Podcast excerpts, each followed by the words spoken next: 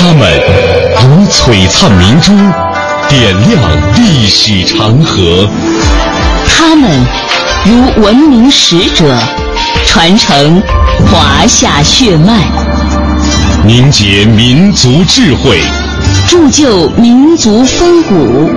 请收听《香港之声》中华人物。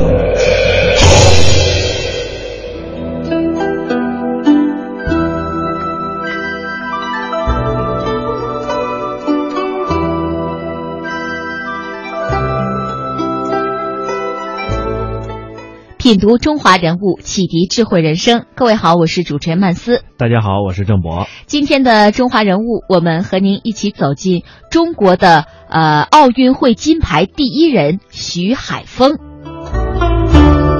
我们首先通过一段音频来了解一下徐海峰其人。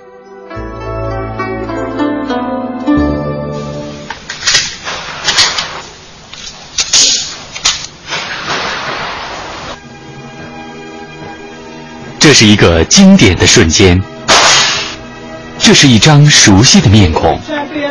徐海峰，徐海峰，中国第一枚奥运会金牌得主。一九八四年七月二十九日，徐海峰获得了第二十三届奥运会男子自选手枪项目冠军，同时实现了中国奥运史上金牌零的突破。二十多年来了。国人还有那么多人认识我，第一个就是我是第一块，这是无疑的。作为一位射击名将，徐海峰不仅实现了零的突破，他还是一位金牌教练。李对红，一九九六年奥运会女子运动手枪冠军；陶露娜，二零零零年奥运会女子气手枪冠军。他们都是徐海峰的弟子。我既是一个优秀运动员，我也是个优秀家长。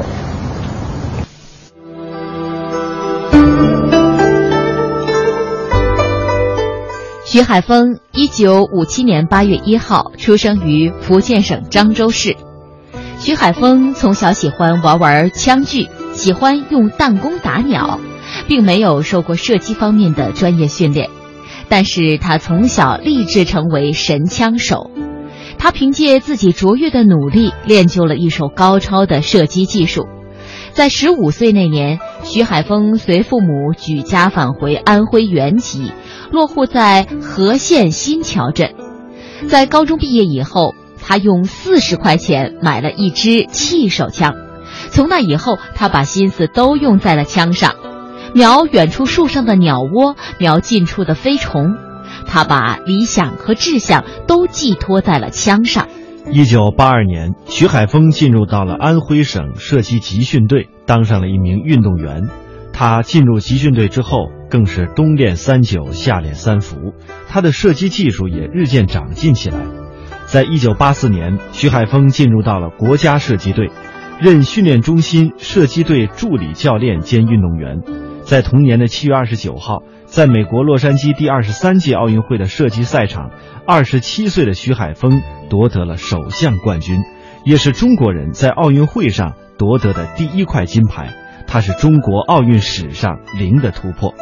但是当时能够进入到安徽省射击队，甚至参加奥运会，徐海峰都经历了种种困难。江东一老人清晰的记得。一九八二年一月一号，擅长步枪射击的徐海峰正式加入安徽省射击队，而之前因为年龄的问题，徐海峰一度被拒之门外。当时呢，因为传说很多，都说我们不要他了，又是什么什么的。事实上是因为年龄偏大，一般的小孩的训练呢都是十七八岁，最小的也十五六六岁。七九年那时候他已经二十二岁。而在进入省队之前，徐海峰已经在省运会上崭露头角。在在报名比赛的时候呢，就听讲超湖有一个徐海峰打得不错，打得什么第一，而且破了纪录什么的，啊，我就有一个印象。但是当时的射击队对招收运动员不仅有比赛名次的要求，还有年龄上的限制。第五届省运会之后，为了吸收徐海峰加入安徽射击队，省射击队甚至修改了入队章程，将招收运动员年龄的限制放宽。我说我们规定的运动，每个第四运动员是二十一个。我说我们有六个不限年龄，十五个限年龄。后来我们处长呢就采纳了这个意见，第一个机会给了徐海峰。在加入省射击队之前，徐海峰是和县新桥供销社的营业员，每个月的工资是二十九块五毛钱。那个时候，省射击队还没有男子手枪慢射这个项目。一九八一年底，省射击队准备组建男子手枪班，运动员从全省比赛前六名当中挑选。步枪成绩突出的徐海峰进入了教练组的视野，但是能不能吸收徐海峰，让他改练手枪慢射，又成了问题。后来我就因为我就就说了他是第一，再有一个呢给他一个机会，这个如果他能够打得好，我们留下来。就这样，经过江宗仪的争取，徐海峰进入省射击队手枪慢射班练习手枪慢射。这个时候已经是一九八二年一月，距洛杉矶奥运会只有两年零七个月。他在我们队集训的时候呢，他奥运会这个叫手枪慢射，慢射他没有打过，连枪都没摸过。据江宗仪回忆，进入射击队之后，徐海峰很受重视，射击队还特地为他开了小灶。其他人住在宿舍里面，因为他们小孩都喜欢闹，他一个人喜欢安静，而且他想利用业余时间来训练，所以他一个人一个房子。江宗仪介绍，当时徐海峰在射击队训练十分刻苦。很刻苦，把我跟前的所有的有关手枪的资料，因为他没摸过这个枪，所以手枪的资料，呃，手枪到最后我都没资料给他看，他看竞赛规则。由于悟性好，比赛规则掌握得快，在练习手枪慢射五个月之后，徐海峰就参加了华东区的比赛，并且拿了冠军，就打过了那时候的全国纪录是上海的刘正红，就超过他了。所以呢，当时呢，就是一下子就惊动了国家的射击队。一九八三年五月，徐海峰借调到国家队参加亚洲锦标赛。同年九月，在第五届全运会上，徐海峰拿了两块银牌。同年十一月就入选国家队集训，备战第二十三届奥运会了。但是，能否参加奥运会，与世界各国高手同台竞技？一开始，大家并不看好徐海峰，因为他是新手，能不能打出成绩来，这个大家都抱着怀疑的态度。因此，在最终决定参赛名单时，徐海峰究竟能不能上国家射击队决策层争议很大。但是国家队的领队就是他后来的他的老岳父，就是说，如果让他上，他如果能冲上去的话，很可能有成绩；如果让一个老运动员上可以平稳的拿，不会太坏的成绩，但是也不一定能拿到冠军。所以在他们国家队的教练组也讨论了好几次，最后确定让徐海峰上。就这样，徐海峰给世界、给中国、给安徽带来了英雄的传奇。那震撼世界的一枪，也从此打开了中国人奥运的梦想。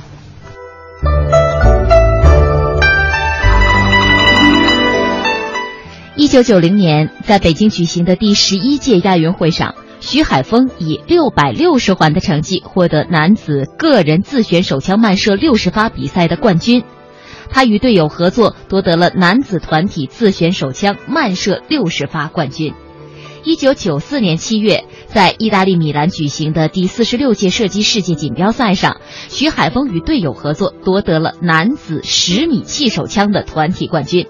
徐海峰在一九八四和一九八六年曾经两次被评为全国十佳运动员，他所带领的两名徒弟也荣获了两枚奥运会的金牌。溯华夏五千年，英才辈出；激扬文字，书写风流；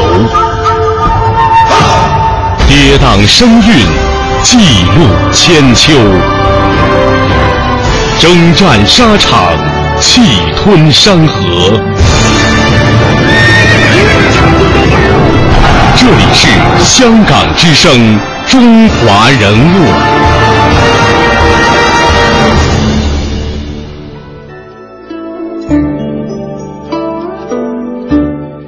一九八四年，徐海峰在第二十三届洛杉矶奥运会上为中国获得首枚奥运会的金牌。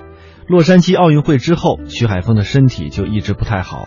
一九九一年以后，他的迁移性视网膜炎使他的视力下降到了零点二左右，这对于射击运动员来说这是致命的。就是在这种情况之下，徐海峰还是坚持参加了包括奥运会在内的数次国际的重大比赛。一九九五年，他收枪执教，出任了国家射击队女子手枪组的教练。在接手女子手枪组一年之后，也就是一九九六年，他的弟子李红李对红在第二十六届亚特兰大奥运会上夺得了女子运动手枪的冠军。这枚金牌应该说是来之不易的，因为这是中国射击队前五天，呃，颗粒无收，在前五天颗粒无收的这个情况之下获得的。由于当时出色的工作，那么在一九九八年，他就被任命为国家射击队女子手枪组主教练兼副总教练。在二零零零年第二十七届悉尼奥运会上，他的另外一个弟子陶露娜为中国代表团夺得了开门红，在女子气手枪项目上获得了首金，并获得女运动手枪项目的银牌。从此以后，徐海峰被人们称为“金牌教练”。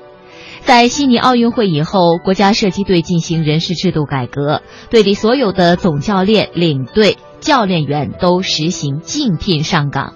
徐海峰一开始只竞聘了女子手枪组的主教练，并竞聘成功。但是中心要求每一位教练员要竞聘两个职位，他又竞聘了总教练的职位。经过竞选、演说、投票、选举等程序，他以多票当选。在二零零一年初，他担任国家射击队总教练兼女子手枪组的主教练，成为了中国射击队唯一身兼二职的教练。嗯，那么到了二零零三年的五月份，徐海峰被任命为国家体育总局射击射箭运动管理中心的副主任。二零零四年的十一月二十二号，一纸调令，徐海峰离开了奋斗了二十二年的射击，从射击中心的副主任调任击剑中心副主任。从一名金牌运动员到金牌教练，到一名领导干部，徐海峰的人生三级跳似乎完成的很轻松。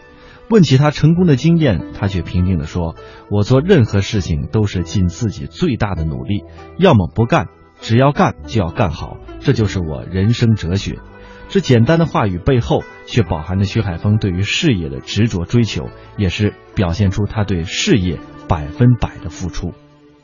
人物穿越时空，人生启迪智慧，人文润泽心灵，人性彰显力量。香港之声，中华人物，为你细数那些被历史记住的名字。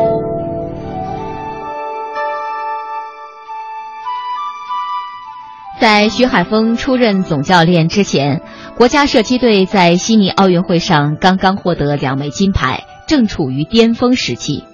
俗话说：“打江山容易，守江山难。”如何带领这支队伍取得更好的成绩，是他面临的主要问题。在上任初，徐海峰三天三夜都没有睡好觉。经过深思熟虑以后，他明确了执教思想。上任总教练以后，他主要抓了三件事。最重要的一件事就是充分发挥教练员的作用。第二件事就是抓好重点运动员的工作，对优秀运动员所犯的错误绝不姑息，甚至比一般运动员批评的更厉害。第三件事就是抓好队伍的管理。我们都知道，这个射击项目的比赛啊，在比赛的时候是扣人心弦的，但是在平时的训练当中又是非常枯燥的。俗话说得好，台上一分钟，台下十年功。为了比赛当中的这十枪，运动员每天的训练就是举枪、瞄准、射击，再举枪、瞄准、射击，练就了运动员良好的稳定性和他们的心理素质。而在训练场上，徐海峰对运动员的要求是非常严肃的。在训练和比赛的时候，你很少能够看到他笑。运动员在训练场上都非常害怕他。无论是哪位运动员训练的不到位，他都会进行纠正或予以批评。就连他的得意弟子陶露娜也经常被他训得哭鼻子。有一次在参加韩国举行的射击世界杯的赛，呃，陶露娜呢在运动手枪预赛当中打得有点漫不经心，回到驻地之后就被徐海峰狠狠地批了一番。他说：“你是一个奥运冠军，你要重视每一场比赛，只有把每一场比赛都看作是奥运比赛，一枪一枪的打，你才能再次成为奥运冠军。”在随后的几天比赛当中，陶露娜应该说是越打越好，于是呢，她获得了世界杯赛上的两枚金牌。徐海峰是一个心很细的人，他对队里每一位运动员的个人情况、技术特点和思维方式了如指掌。他的眼睛很毒，运动员在赛场上打几枪，他就能知道运动员在没在状态，问题出在哪儿。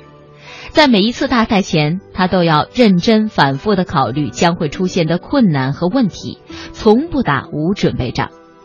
在釜山亚运会之前，徐海峰对可能影响比赛的场地、气候、风向、设备等因素都进行了考虑，还包括一些不为人注意的细节上，比如说子弹。在亚运会上，韩国队就出现了臭子儿的现象，而中国队在出征前对子弹进行了认真检查，没有出现这类问题。多年的射击生涯，徐海峰已经养成了一个习惯，无论是参加比赛还是训练，他都要随身带一个笔记本。翻开这个笔记本，里面全是密密麻麻的数据，这都是队里参加每一次比赛和每一位运动员的射击成绩。他说这些数据可都是宝贝啊！自己统计虽然要花费大量的时间，但是能对全队的比赛情况心知肚明，对于训练、对于比赛是很有针针对性的。在徐海峰做总教练两年的时间当中，中国射击队的成绩成绩啊稳中有升，因为中国射击队在二零零二年度成为了一支不败之师。那么在两千零二年芬兰举行的世界射击锦标赛上，中国射击队战果辉煌，囊括了十七枚金牌，并且打破了五项世界纪录和四项青少年世界纪录。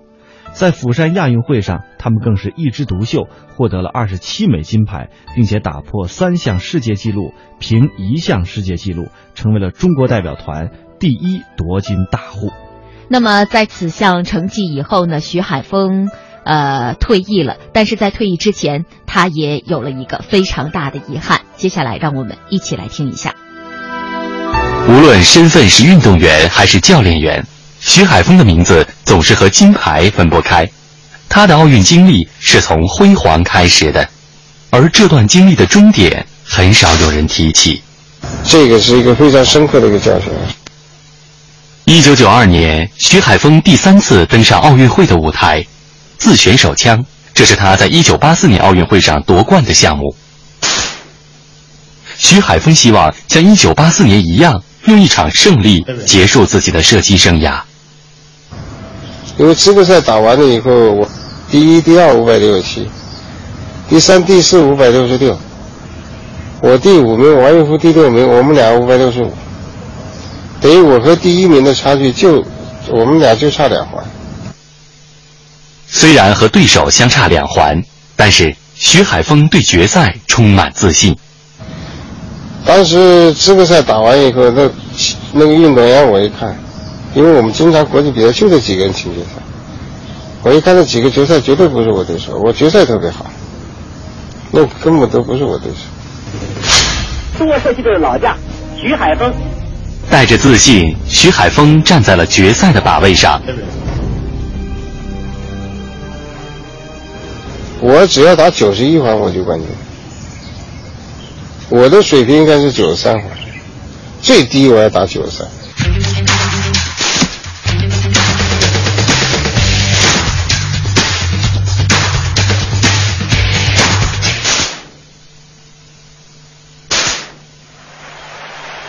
比赛结束了，徐海峰目不转睛地盯着头顶的积分牌。决赛打了八七，是我历次比赛成绩最低的一次。但是九二年应该责任怪我，应该冠军是我的，应该是跑都跑不掉。那只怪我什么呢？就是过于自信了。这个倒数金牌我给丢了。我要是聪明一点，我看我到那个地方拿着枪，我在那好好准备，这冠军绝对是我。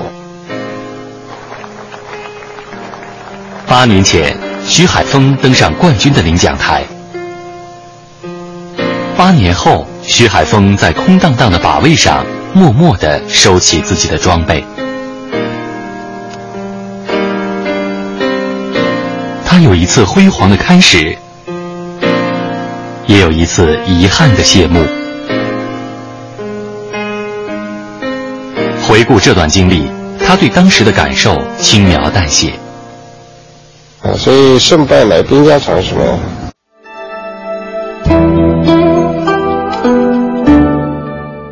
在釜山亚运会以后，就有媒体说，徐总教练金牌越来越多，头发越来越少。问起他的感想，他笑谈：“当总教练以后，我的头发的确是越来越少，白头发也越来越多，操心的事儿实在是太多了。自从做了国家队总教练以后，他把全部精力和心思都放在射击上。他说。”作为一个总教练，关系到整个运动队的发展，整个射击事业的兴衰，我必须要竭尽全力。白天的训练课结束以后，晚上还要经常开会找运动员谈心。他很少在晚上十二点之前睡觉，他觉得每天的时间都不够用。现在他已经成了习惯，只有到了夜里十二点以后，他的生物钟才会进入睡眠状态。那么，徐海峰的家和他这个训练的场地以及宿舍，其实都在这个射击大院内部。家和宿舍呢，也相距不足五百米远。但是他从周一到周六都住在队里，即使到了周日，这个队里规定可以休息了，但是有的时候队里的事情很多，他也顾不上回家。最忙的一次，他连续三个星期都住在宿舍，没有回家。再加上在外集训、出国比赛，这一年算下来啊，他在家的日子当中也不足一个月。他和他的爱人和他的女儿相聚的在一起的时间就更少了。有的时候呢，在射击大院当中碰个面，也就是匆匆打个招呼而已。徐海峰的老家是在安徽，家有老母，年事已高，身体也不是很好。他训练、开会经常会经过安徽，但是他挤过家门而不入。他说：“实在是没有时间啊。”提起家里人，徐海峰会动情地说：“这些年实在亏欠家里人太多了。”是啊，他们心里只想着射击队这个大家，但是没有自己的小家。二零零四年的十一月二十二号，徐海峰接到国家体育总局的一纸调令，到击剑中心走马上任。至今已经也有数个年头了，从枪林弹雨中来到略显偏僻的老山西街。坐在自建中心并不宽敞的办公室里，新人徐海峰默默地开始了二次创业。没了身处国家射击队总教练时的巨大压力，洗去了写进奥运会中国射击队最好成绩的荣光。如今的徐海峰笑言，干行政工作的确要轻松得多。话虽这样说，但是压在徐海峰这位中心副主任肩上的担子也并不轻。我们接下来也是通过一段音频来了解一下徐海峰离开射击工作以后的日子。二零零四年奥运会后，徐海峰离开了他熟悉的射击，就任自行车击剑中心副主任，主管现代五项。一开始接管这五项，这是个任务项目，我知道。我来了以后，到了中心，我还不知道五项哪五项目。项目变了。徐海峰的自信没有变。后来以后，我真正的花了三个三四个月的时间，我就把规则也看了。我成天没事坐在地方我就看训练，我就找运动员教练和我聊天。包括我一到全国比赛的时候，我就就反正我是比较活跃，就聊。三四个月过去以后，我就知道了这个项目的情况呢。最后我就分析这个项目我们行，我们。中国不是不行这个项目，一定能行。现代五项是一个人们并不熟悉的项目，徐海峰的到来让这个项目发生了变化。二零零五年，钱振华在世界锦标赛上夺冠。二零零六年，曹春荣成为世界杯冠军。徐海峰不仅让现代五项变得更受关注，也让他变得更加强大。所以我就是做事就这样，我不管做任何事，只要我想干的，所以我只要我想做的事，我一定能做出来。那就是我一定要下入很大功夫来去，一次不行两次，两次不行，我终究一天能做。岁月改变了他的容颜，也改变了他的身份。现在的徐海峰是为运动员颁奖的人。二十三年前，他是站在最高领奖台上接受金牌的人。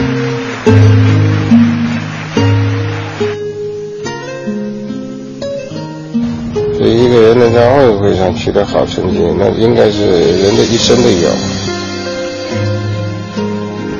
这他是整个竞技体育比赛的最高层次，比贼到顶了嘛，顶峰了。徐海峰的金牌现在存放在国家博物馆，它记载着中国体育史上的一个辉煌的起点，也记载着徐海峰的枪手人生。好的，中华人物被历史记住的名字。今天我们和您一起走进的是中国奥运金牌第一人徐海峰。欢迎您在每天晚上七点三十分收听《中华人物》的重播。我们的首播时间是每天上午九点三十分。好了，我们明天再会。明天再会。